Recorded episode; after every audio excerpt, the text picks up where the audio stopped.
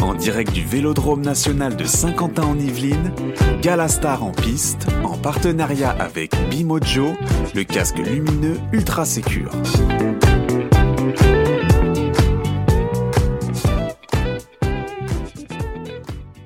Voilà, on continue pendant, on a eu les Miss et puis on continue pendant le, pendant Facebook Live en direct sur Radio Cyclo pendant le- la tentative de, de record de l'heure euh, sous oxygène. Eh bien, on reçoit, on reçoit des, des anciens pros, on reçoit des, des, des pros actuels et on a, on a le plaisir de recevoir Gilles euh, avec nous Stéphane Rossetto, Rose- Rossetto, pardon. C'est difficile à, à prononcer, non, c'est pas difficile à prononcer. C'est la fatigue sur le plateau. Bonjour Stéphane. Bonjour, bonjour à vous. Salut Stéphane. Alors Stéphane, bah, il, il est coureur cycliste professionnel hein, depuis 2010, euh, 2009-2010. 2010. Depuis 2010, il est coureur professionnel. Il est dans l'équipe Cofidis. Comment on devient professionnel de vélo de nos jours? Parce que la concurrence, on l'a posé à d'autres, hein, mais la concurrence est rude. hein. On est dans des bons clubs amateurs. Vous êtes issu de la région parisienne. Et puis à un moment donné, euh, le travail, beaucoup de travail, la chance, euh, des tas de choses, des concours de circonstances qui font qu'on est repéré, qu'on devient coureur professionnel chez Cofidis. C'est votre seule équipe? Vous avez toujours été fidèle à Cofidis? Euh, non, j'ai fait trois équipes. J'ai fait une équipe euh, néerlandaise, Vacances Soleil, qui existait euh, jusqu'en 2014, il me semble. Et ensuite, j'étais à Big Mat Aubert. Chez Aubert, oui. Ouais, et pendant deux années, et ça fait six ans, ça va faire six ans en 2020 que je suis chez Cofidis. Donc, euh, ouais. Alors, vous participez, vous êtes, euh, vous êtes un coureur complet.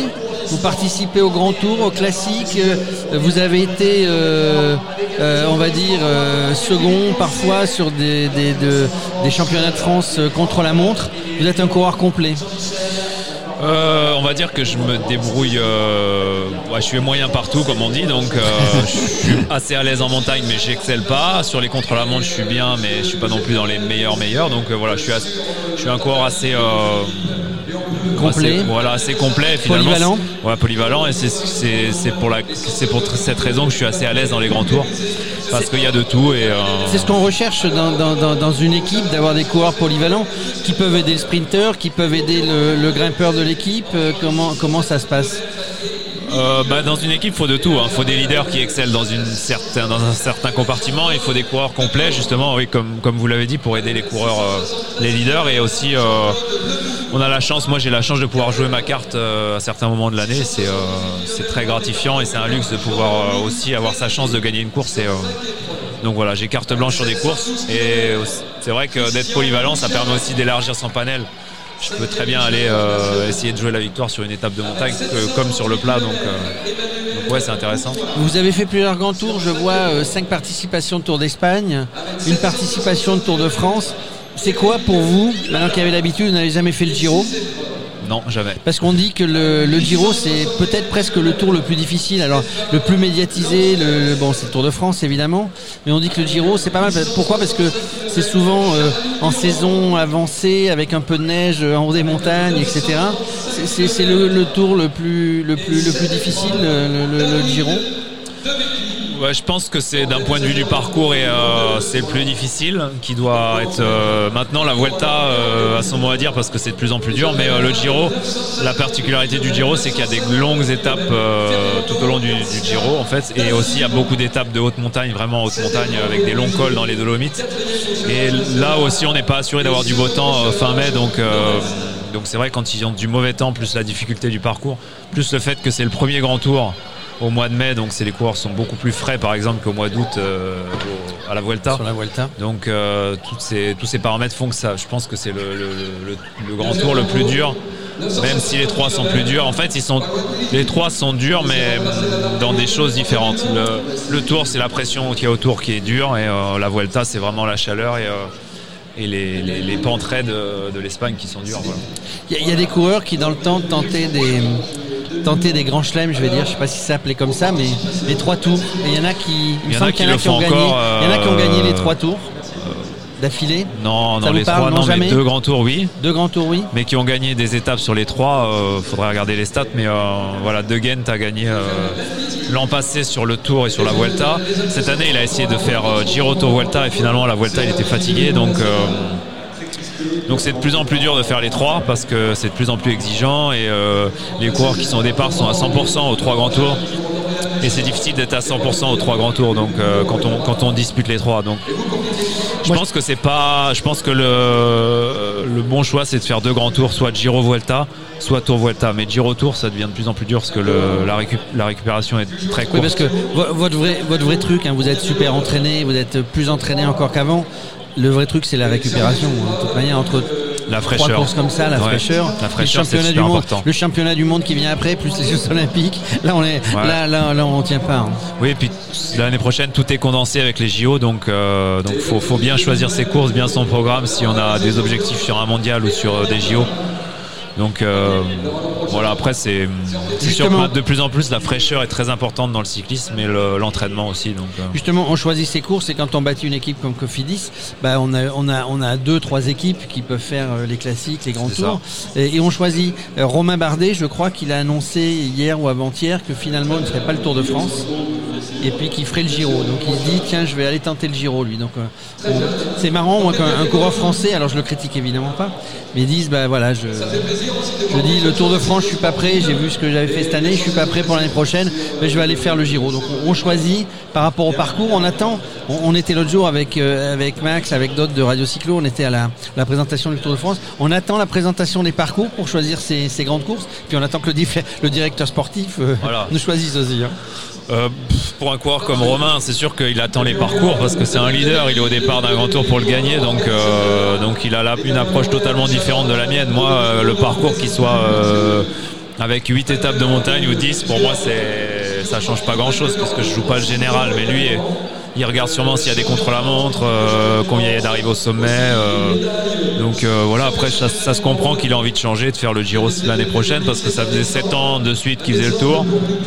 Là, il était sur une petite déception, donc, donc pourquoi pas changer. En plus, le Giro, c'est un, un tour qui lui correspond. S'il y a du mauvais temps, ça le, ça, ça le dérange pas. Donc, donc je trouve que c'est c'est judicieux de sa part et il reviendra sur le tour l'année en 2021, certainement. Alors vous, vous justement, est-ce que en fonction des objectifs que vous fixez, le programme d'entraînement de début de saison est différent euh, par rapport à votre programme de juillet-août, quelque chose comme ça Bah, on va dire que euh, on connaît à peu près nos pics de forme dans l'année. Chaque coureur sait quand il marche bien et, euh, généralement quand un coureur marche bien euh, juin-juillet, euh, février-mars, il a, il est, généralement il met pas les bouchées doubles euh, comme, comme un coureur qui préparait euh, le Het Newsblad ou, euh, une course ou Paris-Nice par exemple. Donc euh, oui, c'est sûr qu'on connaît nos points forts et on essaye de travailler juste avant les points forts euh, pour essayer de trouver justement le pic de forme. Et ce qu'il faut savoir, c'est qu'on peut pas avoir 5 pics de forme dans l'année. Donc déjà, si on arrive vraiment à en voir un vrai, c'est déjà bien et il faut savoir bien le préparer. Mais c'est pour ça que c'est important de, savoir bien le délimiter dans l'année et de, et de pas pas essayer de vouloir un pic de forme à un mauvais moment et de justement de se préparer trop tôt. Donc c'est assez euh, c'est assez subtil, mais après avec l'expérience, on sait faire. On a eu la chance cet après-midi d'avoir quelques pointures, euh, quelques pointures autour du plateau et c'est vrai qu'on entend parler de stratégie, de, de- vraiment, ça a l'air très très important, euh, y compris dans l'entraînement.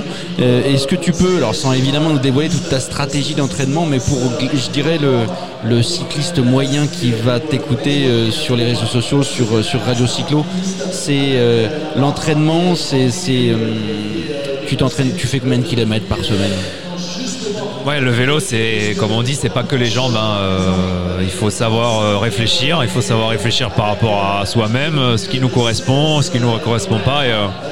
Et l'entraînement, c'est pareil. C'est pas plus je roule, mieux je vais marcher. C'est faut savoir bien rouler euh, à certains, de- d'une certaine façon, savoir faire des, des exercices certaine, d'une certaine manière. euh. Enfin voilà, il y a plein de choses. C'est, très stratégique, comme on l'a dit. Et, euh, après, par semaine, euh, je pense qu'en moyenne, c'est 20 heures d'entraînement. Avec peut-être euh, 30 heures, vraiment, les semaines euh, importantes de travail, par exemple en montagne, c'est 30 heures d'entraînement. Et, euh, mais voilà, après, c'est pareil, c'est, tout est stratégique, stratégique aussi. Je fais pas 30 heures euh, euh, comme ça euh, au hasard, c'est, Bien ciblé. Et, et ce qui est important dans le vélo et dans le sport de niveau, c'est d'avoir une hygiène de vie irréprochable à côté. Parce que Donc toi c'est tu bien fais très attention Bah oui, on à ton on- alimentation. bien sûr. mais comme tous les grands sportifs de haut niveau, Ah on, oui. fait, on, fait tout- on fait tous attention à ce qu'on mange. On fait très attention aussi à notre récupération, le sommeil, euh, c'est hyper important parce qu'on a beau s'entraîner 30 heures si derrière l'hygiène de vie ne suit une pas, ça sert une à rien. Bien sûr. Quel est ton programme prévu pour cette année? Tu le sais déjà? Pour l'année prochaine? Pour l'année prochaine Euh, J'en ai 2020. pas encore réfléchi. J'ai fait une saison, euh, grosse saison quand même cette année avec deux grands tours. J'ai fini la saison assez tard. Et j'ai eu une fracture du bassin aussi au mois de mars, donc j'ai eu euh, une saison qui a été euh, un peu exceptionnelle, on va dire. euh, fracture du bassin, rééducation, quasi une course contre la montre pour retrouver le niveau au mois de juin. Et après j'ai enchaîné beaucoup de courses pour arriver au Tour de France. Et après j'ai fait la Vuelta en plus, donc, j'avais vraiment besoin de souffler. Et là je vais repartir, je vais en discuter en décembre avec mon équipe, de savoir où je vais commencer la saison et, et comment elle va s'axer. Mais pour le moment c'est pas, j'ai mon idée, mais Bon, juste pour terminer, ouais, on a toujours les idées, après c'est le directeur qui décide. Voilà. Euh, tu, tu aimes notre sport, je te vois sur les réseaux sociaux avec une belle photo, une casquette euh, Jordan.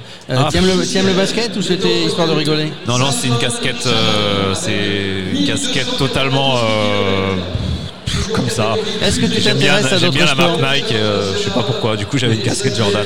Est-ce que tu aimes d'autres sports? Tu suis d'autres sports? Bien sûr, je suis un fou de vélo et, euh, et depuis, on va dire que je suis le vélo à fond depuis les années euh, Armstrong, depuis, je dirais 99-2000, euh, je pense que j'ai pas raté beaucoup de d'événements, de cyclisme, euh, de grands. Bah, voilà, j'ai. Et d'autres sports?